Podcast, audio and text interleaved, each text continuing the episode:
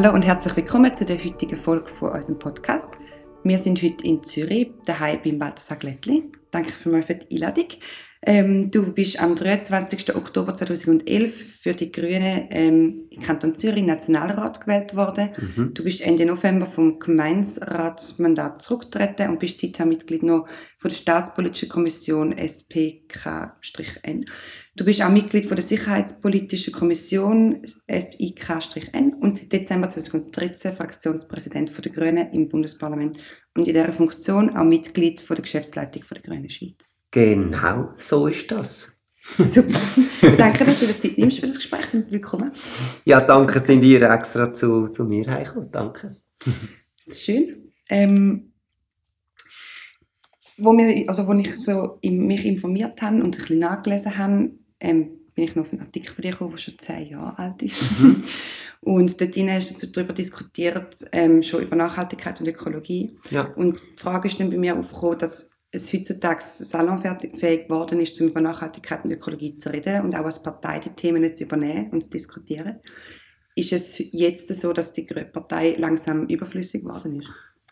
Ja, also das Gegenteil ist so, sie wird langsam wirkungsmächtiger ein bisschen. Ich hoffe es jedenfalls dass uns das gelingt nicht zuletzt auch dann nach der Wahl ein bisschen mehr Druck zu machen. Also überflüssig, muss ich ehrlich gesagt sagen, habe ich noch lange nicht das Gefühl. Also wenn jetzt da überall zelebriert worden ist, äh, in den Medien zum Teil überschwänglich, was in dem Ständerat passiert ist im CO2-Gesetz, dann habe ich so ein das Gefühl, die Klimaallianz hat es relativ gut zusammengefasst. Die haben geschrieben, in ihrer Medienmitteilung ein großer Schritt für den Ständerat, ein kleiner Schritt für den Klimaschutz. Weil wenn man es genau anschaut, ist es immer noch die Hälfte vom Absenkpfad. Wenn man jetzt nur schon sagt, bis 2050 wird man auf Null, netto Null sein. Wenn du davon redest, dass die Grünen züchen, hat uns zum Beispiel der andere Silberschmidt in seiner Erfolg erzählt, dass etwa 70 Prozent der Vorstöße im Parlament, die im CO2-Gesetz verankert sind, von der FDP kommen nicht von den Grünen. Was mich überrascht hat zum hören, weil ich genau für mich denke, dass eigentlich die Grünen müssten ziehen, jetzt wenn es mal Debatte wird und zum Thema wird. Ja gut, man kann mal sagen, zuerst ist es ein grosses Glück, dass all die Vorstöße von der FDP und von der SVP, wo sie im Nationalrat vor einem Jahr gemacht haben, dass die am Schluss abgestimmt worden sind. Weil wir haben ja dann das CO2-Gesetz in der allerersten Fassung abgelehnt gehabt, zusammen mit der SVP. Äh, die FDP hätte eine, und die CVP hätten einen völlig leeren CO2-Gesetz, das schlechter gewesen wäre als das, was der Bundesrat vorgeschlagen hat, noch zugestimmt. Also, jetzt ist man im, im, im Ständerat, hat man natürlich die typische Art und Weise, dass man in der Kommission zusammen schafft. Die Ständeherren, die sind ein bisschen parteiunabhängiger, sind ja fast alles Herren.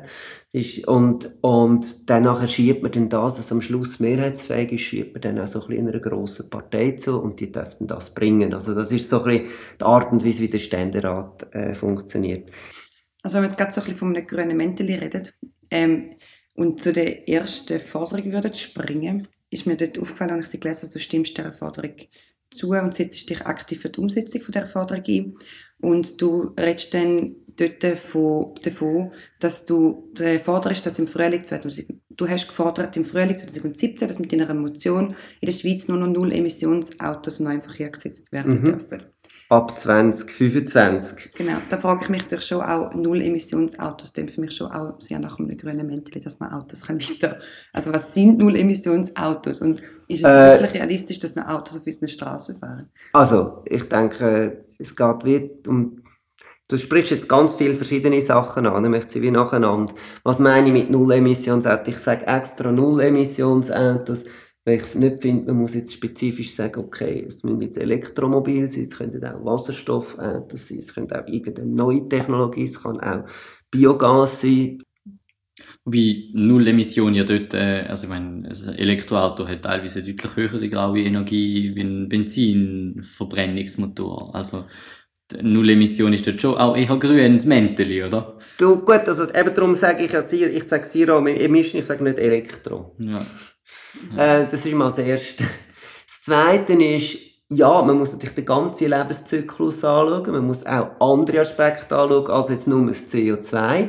Allerdings ist es natürlich so, also wenn der Hans-Peter Guggenbühl, er hat einmal ausgerechnet, wo quasi äh, die Argumentation kam, von der, von, der, von der NZZ am Sonntag, die gesagt hat, ja, also wenn man da alles würde umwandeln in Elektroautos, was man heute hat, dann käme da der Kohlenstrom aus Deutschland und unter dem Strich wäre das sogar auch aus Klimaschutzgründen weniger gut nicht erfolgreich. Selbst wenn man den, den Strom würde alle neu erzeugen mit Gaskraftwerken, was wir ja alle nicht wollen, aber selbst wenn wir das machen wäre es sehr, sehr viel äh, klimafreundlicher als äh, der Verbrennungsmotor. Einfach aus dem Grund, wenn du Zentralenergie produzierst, kannst du das sehr viel effi effizienter machen und der Elektromotor, der setzt nachher die Energie sehr viel effizienter um. Aber ich will nicht falsch verstanden werden. Also, also wie soll ich sagen, die Irre von, von unserer automobilen Gesellschaft, die löst man nicht, indem man den Motor ersetzt. Aber also das ist ja, wie, glaube ich, der mega große Spagat, wo ich selber sehr schwierig finde, damit umzugehen zwischen ähm, dem Wunsch, dass man nicht mehr probiert, Probleme zu lösen, sondern mal wird einfach ansitzen und überlegen, was möchten wir und wie möchten wir unseren Verkehr gestalten und was ist uns wichtig als Gesellschaft, was mhm. brauchen wir als Gesellschaft und quasi die Realität mal wird auf die Seite stellen und jetzt einfach mal wird sich überlegen, was wir überhaupt möchten und dem auf der anderen Seite, dass die Realität da ist und man sie einfach nicht kann auf die Seite stellen und wie muss irgendwie einen Wandel anbringen und man nicht einfach kann ähm, von heute auf morgen alles ändern. Also ich finde das für mich persönlich ist es sehr schwierig, damit umzugehen, dass man jetzt wie sagt, man muss mhm. Lösungen finden und klimafreundlichere Autos finden, anstatt einfach sagen, also der Verkehr an sich so, wie er ist, funktioniert nicht. Mhm. Wir müssen neue Wege finden und einfach zusammen uns überlegen, wie, was für Verkehr brauchen wir, wo brauchen wir für Verkehr und wie gestalten wir das sinnvoll. Mhm. Also ich habe das Gefühl, wir hinken wie einfach immer hinterher, indem wir es klimafreundlicher machen, aber nie klimafreundlich. Also ich glaube, in der Politik ist das eine, so eine Grundspannung zwischen dem, was du, wenn du jetzt würdest, wie wenn wir jetzt wieder zwei Tage sitzen und zusammen die Welt auseinandernehmen, sie wieder neu zusammensetzen, äh, dann würde ganz vieles ganz, ganz, ganz anders aussehen. Dann kämen wir vielleicht auf solche Lösungen, wie, wie ich eigentlich immer noch richtig finde, wie ich in meinem allerersten äh, Nationalratswahlkampf damals für die jungen Grünen. Äh, Mitte 90er Jahre ist unsere Hauptforderung die 21-Stunden-Woche Und dann habe ich, haben wir uns so gesagt, da, die, die jungen Grünen dort mal, aber was ist denn das für ein Fortschritt, wenn wir heute quasi doppelt, wir haben so viel Technik, wir haben so viel äh, neue Methoden, wo wir auch nicht darauf verzichten auf alles, aber wenn dann am Schluss unten raus irgendwo doppelt so viel Arbeitszeit ist, ganz viel Umweltzerstörung, viel Stress. Ähm, ist das wirklich die richtige Fortschrittsperspektive? Ah, ebenfalls Anfangs 90er Jahre habe ich für die, für die, für die Grünen als Student einen Studienjob habe ich ihr Archiv neu sortiert und habe dort äh, äh, so einen Artikel von der Zeit gesehen. Die haben, also Anfangs 90er Jahre ist interessant, ist eigentlich schon ganz eine ähnliche Debatte gewesen, dass man gesagt hat, irgendwo unsere Gesellschaft hat falsche Orientierungen, wir kommen irgendwo eben immer mehr quasi materiellen Überfluss, Materialismus, wir müssen umsteuern, auch das Klima war da erstmals ein Thema gewesen. Und dann haben alle immer so gesagt, ja, wir müssen verzichten, verzichten, verzichten. Und der Artikel hat das ein bisschen aufs Korn genommen und hat gesagt, das ist echt die falsche Art, wie man das formuliert. Der Titel war «Mehr Genuss, mehr Faulheit, mehr Schlendrian». Und Bilanz am Schluss von dem Artikel ist eigentlich gewesen, unsere Gesellschaft oder unsere Umwelt geht nicht kaputt äh, an den an den, äh, an den Faulen, sondern an den Tüchtigen. Und das ist ja die grosse Frage, die sich heute stellt. Also, weil wir können unsere, unser Materi den materiellen Umsatz, den wir haben, den können wir nicht so aufrechterhalten. Aber die Frage ist, wie können wir es schaffen, Perspektive, wohin das führt, nicht als etwas, eben nicht als Steinzeitperspektive, das heisst ja dann sofort, ihr wollt zurück in die Höhle oder ins Mittelalter, sondern eigentlich als eine Perspektive zu, ne-, äh, zu darstellen, die sagt, wir haben wieder mehr Zeit für das, was wesentlich ist, fürs Miteinander sein, fürs Miteinander reden, fürs füreinander da sein, für das, was eigentlich wirklich zählt. Und wenn ich jetzt mir überlege, was, was, was man als Mensch als glücklich empfindet, ich merke da bei dem Punkt bei mir aber, dass ich wie durch das, dass ich so fest in dieser Gesellschaft aufgewachsen bin, wenn ich mir selber Zeit nehme und es mir gut geht und ich in einer ruhigen Verfassung bin und wirklich mich, mir bewusst Zeit nehme für Sachen, die mir wichtig sind, dann finde ich das mega okay, wenn das andere Menschen auch machen und schätze das und finde das auch schön und freue mich. Wenn ich in einer Phase bin, wo ich mich sehr gestresst fühle und das Gefühl habe, ich mache sehr vieles und das Gefühl habe, ich bin in dem Hamsterrad ein bisschen, dann ähm, regt mich das wirklich richtig auf, wenn Menschen nicht auch so viel machen. Und mhm. ich dann mich wie frage, warum machen die nicht auch so viel und wo sind all die Menschen und wieso bin ich der einzige Mensch, der so viel macht oder wieso sind wir so wenig Menschen, die so viel machen und wo sind denn all die anderen Menschen? Also ich glaube, da ist schon ein großes Problem, dass das Problem ist oder das Problem nicht erkannt wird, wenn man im Problem ist.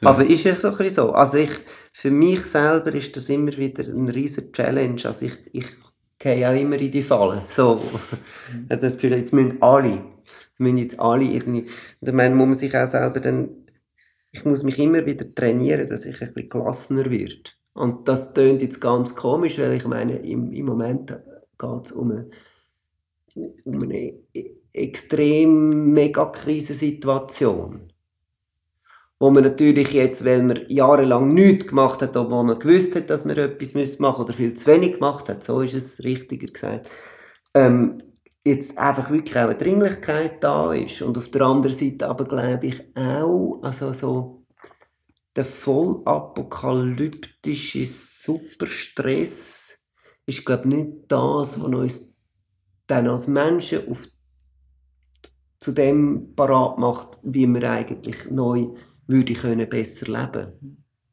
Da braucht es wie auch, es braucht eine gewisse Nachsicht, es braucht ein gewisses Verständnis füreinander, es braucht auch ein, ich sage jetzt einen Respekt, zum Beispiel vor, vor, vor demokratischen Strukturen, vor basisdemokratischen Strukturen, dass das nicht immer so schnell geht, wie man denkt. Demokratie ist für mich etwas, wo auf dem Spiel steht, wenn die Klimakrise sich weiter verschärft. Aber man muss auch sagen, dass umgekehrt Demokratie und ihre Langsamkeit natürlich auch ein Risiko ist, dass man nicht schnell genug zu den Entscheidungen kommt, die man müsste. Und das ist ein Widerspruch, den habe ich für mich auch noch nicht können auflösen Aber es ist ja wirklich eine Gefahr, dass man dann eigentlich wieder, weil man den Zeitdruck hat, versucht, möglichst einfache, möglichst lineare Lösungen zu finden, wo der Komplexität vom Problem nicht, nicht gerecht werden und wo in 10 oder 20 Jahren wieder könnte ein riesen Problem darstellen, einfach weil man sich nicht genug viel Zeit genommen hat, wirklich auch etwas zu entwickeln, wo ich glaube, die Menschen auch mitnimmt, weil ja. Demokratie bedeutet ja auch, dass die Menschen eine Zeit bekommen, einen eigenen Prozess zu machen, um nicht, also Demokratie ist ja nicht nur Entscheidungsfindung, sondern ist eigentlich auch Spiegelung davon, ja. wie es einem geht. Und wenn du merkst, wir als Gesellschaft müssen uns wirklich in eine Richtung entwickeln, musst du Menschen ja auch Zeit geben, dass sie Lust haben, sich in die Richtung zu entwickeln, weil sie es sonst gar nicht würden mittragen. Und die Frage ist immer, also ich erkläre es mir so, manchmal habe ich das Gefühl, es ist ein bisschen Ausrede und manchmal habe ich das Gefühl, doch, nein, es stimmt.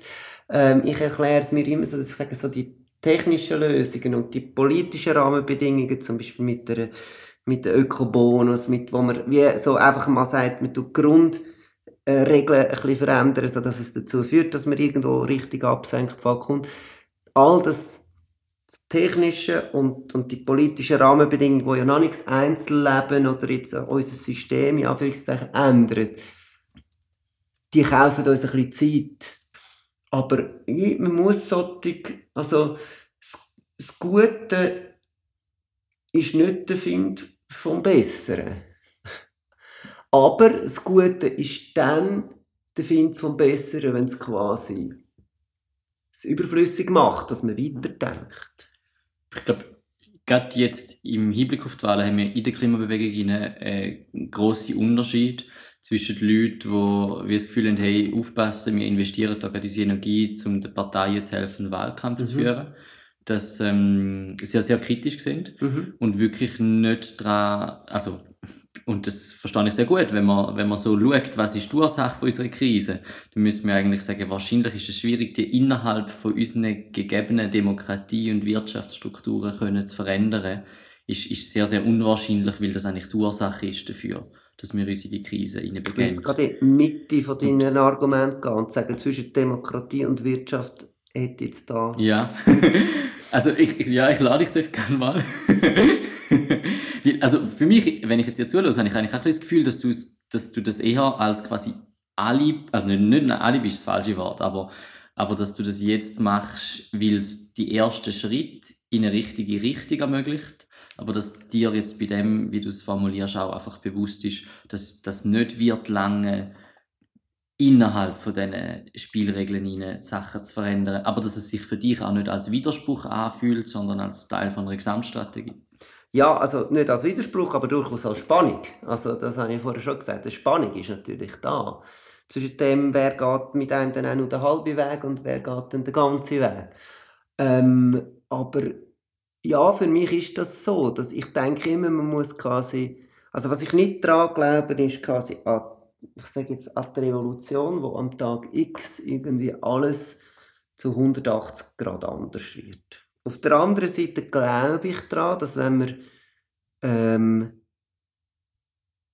also, dass gesellschaftliche Änderungen durchaus sehr schnell gehen können. Die Frage, die sich stellt, ist, sind das gesellschaftliche Änderungen, die wirklich mitgetragen werden oder eher Sachen, wo man quasi ja, für sich ein Opfer ist oder das einfach mitmacht. Und ich glaube, das ist etwas vom ganz Zentralen. Wir müssen wie, es gibt wie drei Bereiche aus meiner Sicht, wo man in der Politik sich muss darum kümmern muss. Das eine ist die Beziehung von Mensch zu Mensch, das ist die Frage von der, von der Gerechtigkeit. Das andere ist die Beziehung von, vom Mensch zu der Natur. Das ist äh, die Frage quasi, ja, in dem Sinne von der, von der, von der Nachhaltigkeit, inwiefern dass wir das auch respektieren, wie als, als, als Rahmen, wo, wo gegeben ist. Und das Dritte ist die Beziehung vom Mensch zur Technik, wo ich im Moment das Gefühl habe, die Technik eher uns prägt, als wir Technik. Und das ist eine Diskussion, die hat schon mal ganz intensiv gegeben in den 70er Jahren. Und das heißt aber nicht, dass Technik einfach schlecht ist oder all die Erfindungen schlecht sind. Ähm, wir sind jetzt sehr fest schon die, um die vierte Forderung am um, ja. umschwirren. Das ist mega schön. Das ist doch gut. Das ist doch die wichtigste.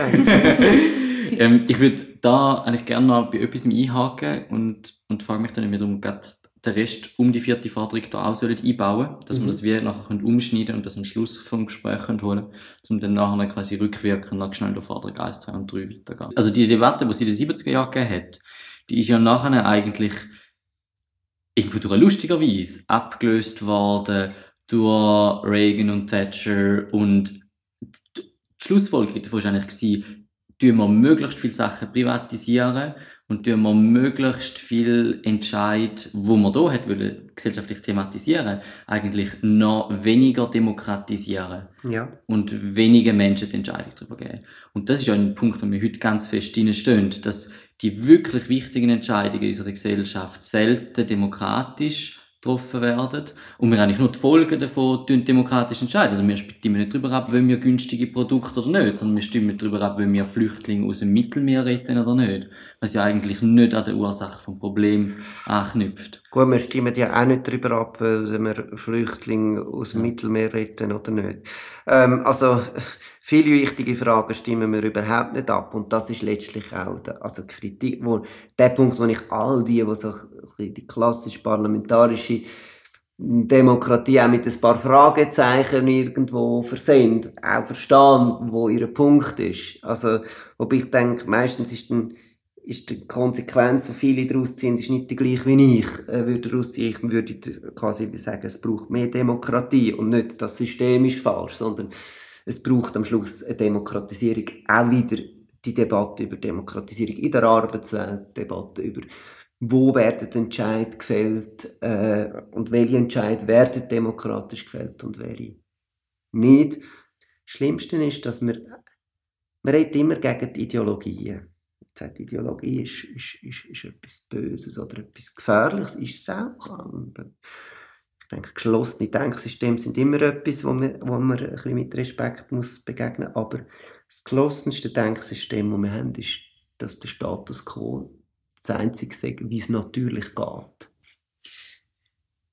Ja, also das Argument, wo ich sehr häufig höre, wenn es auf das Thema geht, ist einfach schon, dass Menschen wie uns vorwerfen, zum Beispiel, dass wir halt eben Flüge, die Smartphones brauchen. Und das finde ich halt schon, ist der Punkt, wo man wie müsste einhängen, dass man das, also der Wandel in die andere Richtung passiert nicht einfach so weil es uns besser geht. Also der Wandel in die andere Richtung ist eine bewusste Entscheidung, die wir jetzt als Gesellschaft treffen müssen. Das passiert aber einfach nicht. Also ich glaube, man muss, man muss sich ja schon auch bewusst sein.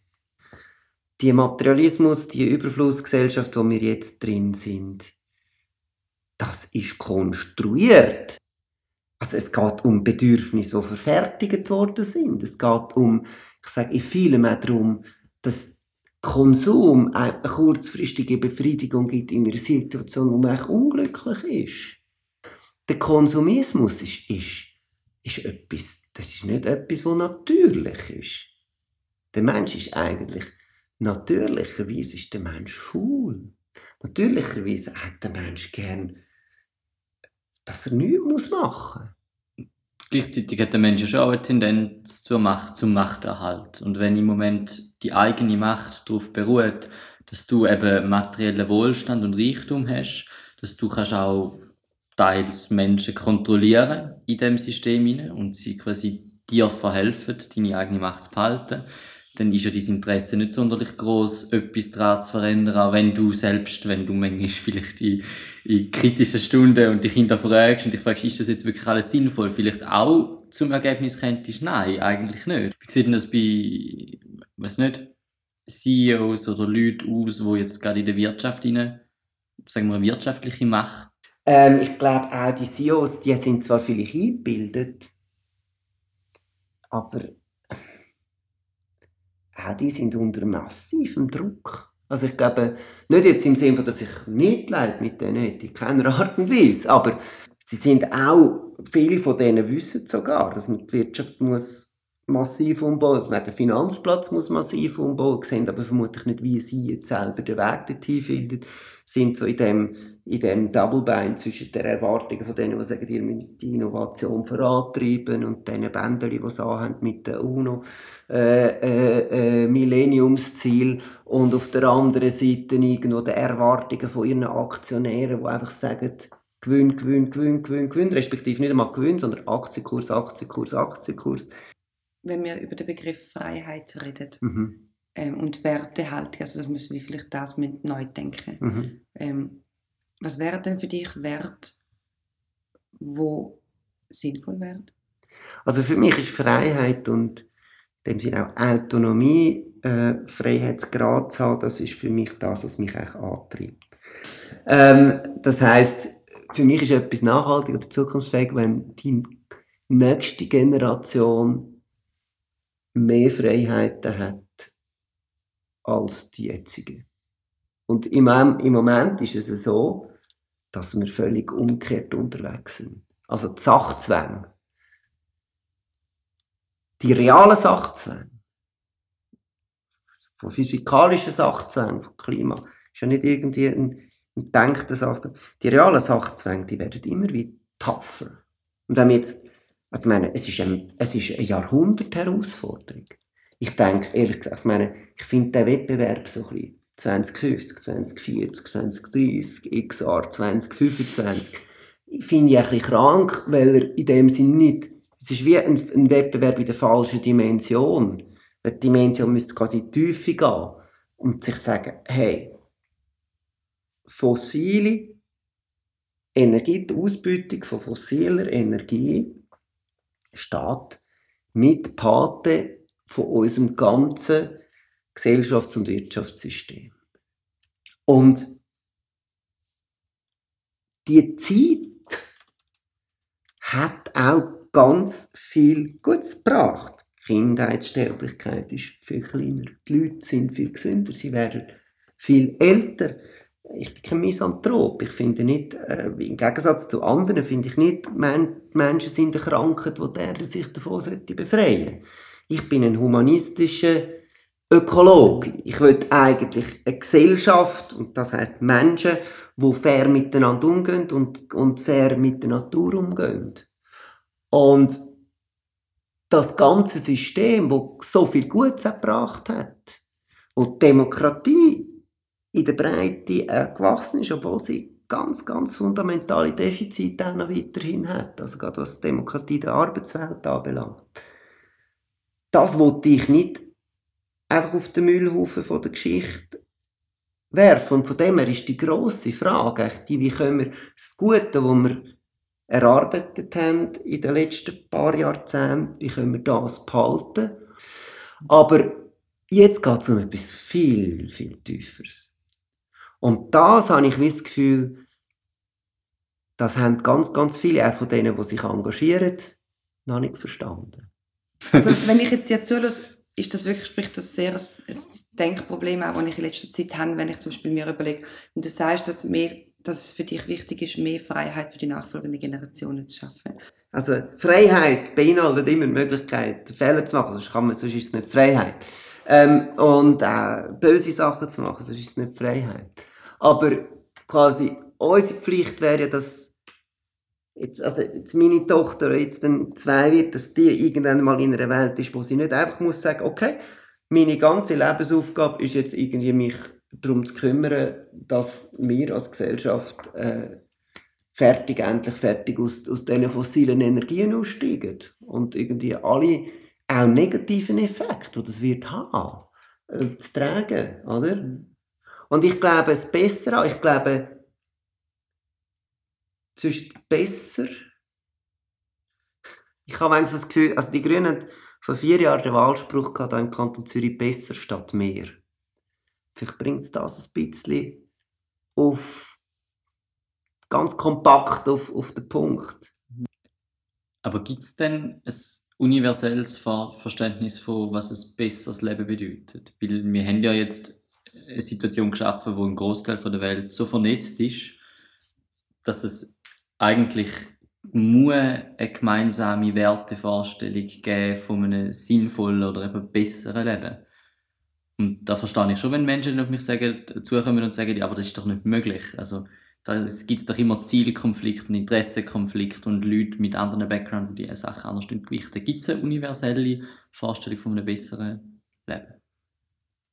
Nein, da würde ich jetzt auch sagen, dass also vor allem würde ich mir es nicht anmassen, dass ich es dann kann definieren kann.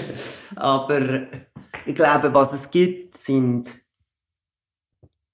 sind so Gedankenexperimente, oder? Wo man kann, also zum Beispiel der, der, der Philosoph John Rawls, der hat mal so, also als Ethiker, quasi politischer Philosoph, versucht, das mal so zu sagen, wenn man sich zum Beispiel wie vorstellt, man wüsste nicht, als wäre, dass man geboren wird. Mhm und dass man quasi sich überlegt, wenn ich jetzt nicht wüsste, auf welcher Seite von der Gesellschaft dass ich bin, wie würde ich dann die Gesellschaft dann gestalten?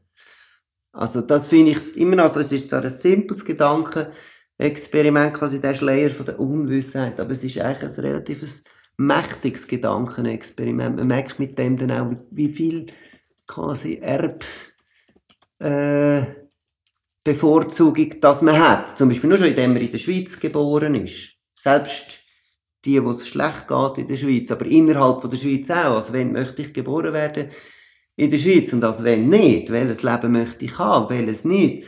Ähm, und so kann man in dem Sinne nicht eine universelle Wertung vielleicht anbringen, aber eine Art eine universelle Prozedur, wo wenn alle sich das so überlegen, glaube ich, gibt es sehr viele gerechtere Welt dann würde ich das mega gerne aufnehmen und auch euch, die am Zuhören sind, weitergeben. Leset das Gedankenexperiment durch, das wir euch verlinkt haben, vom Schleier von der Unwissenheit. Sucht euch vier, fünf Menschen. Ihr könnt auch auf die Straße gehen, fremde Menschen nehmen oder wenn ihr euch noch nicht so traut, im Freundeskreis, fragt nach. Ähm, das Gedankenexperiment durchspielen und dann uns vielleicht so zwei, drei Erkenntnisse, die ihr daraus gezogen habt, mitteilen als Kommentar oder per Mail oder ähm, also per Mail wäre es podcast.climatestrike.ch. Ähm, ihr könnt uns auf unserer Instagram-Seite einen Kommentar schreiben oder eine Direct Message. Uns würde das interessieren, macht das und so können wir wie mal probieren, ein Stimmungsbild einfangen, wie denn das so in einer größeren Menge an Menschen würde aussehen, dass wir das nicht wir drei jetzt damit machen, sondern wir miteinander mit euch zusammen, die da am Zuhören sind, könnten machen. Ähm, ich möchte mich von Herzen bei dir bedanken für das schöne Gespräch. Danke, es war für mich auch spannend. Danke vielmals. Sehr